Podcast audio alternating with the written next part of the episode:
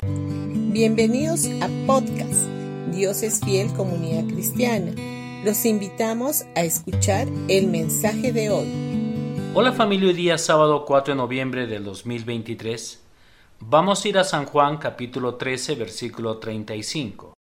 De este modo todos sabrán que son mis discípulos, si se aman los unos a los otros.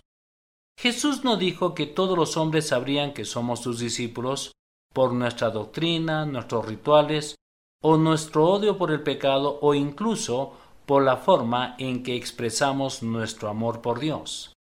Él dijo muy claramente que la única característica que haría que el mundo nos identificara como sus seguidores es nuestro amor de los unos por los otros.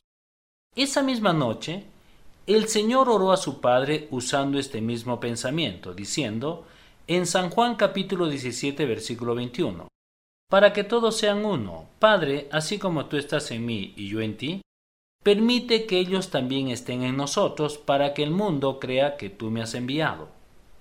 La única manera en que el cuerpo de Cristo será uno con el Padre y Jesús son uno es a través del tipo del amor de Dios. La unidad de los creyentes solo puede lograrse a través del amor genuino de Dios. Es la mayor herramienta para la evangelización que la Iglesia tiene o tendrá alguna vez.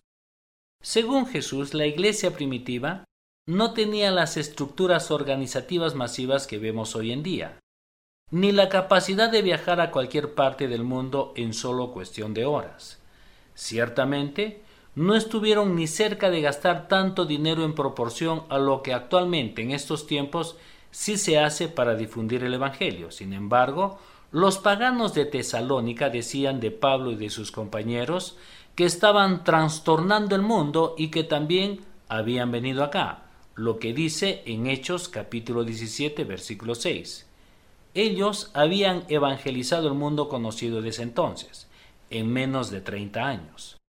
Antes de que podamos cumplir la gran comisión de Mateo capítulo 28, versículo 19 y 20, donde dice, Por tanto, vayan y hagan discípulos de todas las naciones, bautizándolos en el nombre del Padre, del Hijo y del Espíritu Santo, enseñándoles a obedecer todo lo que les he mandado a ustedes, y les aseguro que estaré con ustedes siempre hasta el fin del mundo.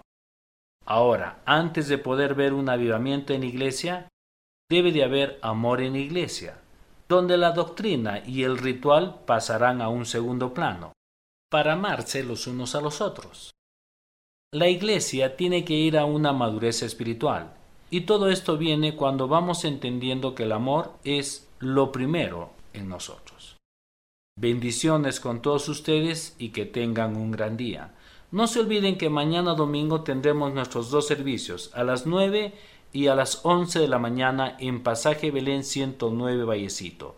Los esperamos y traigan a un invitado.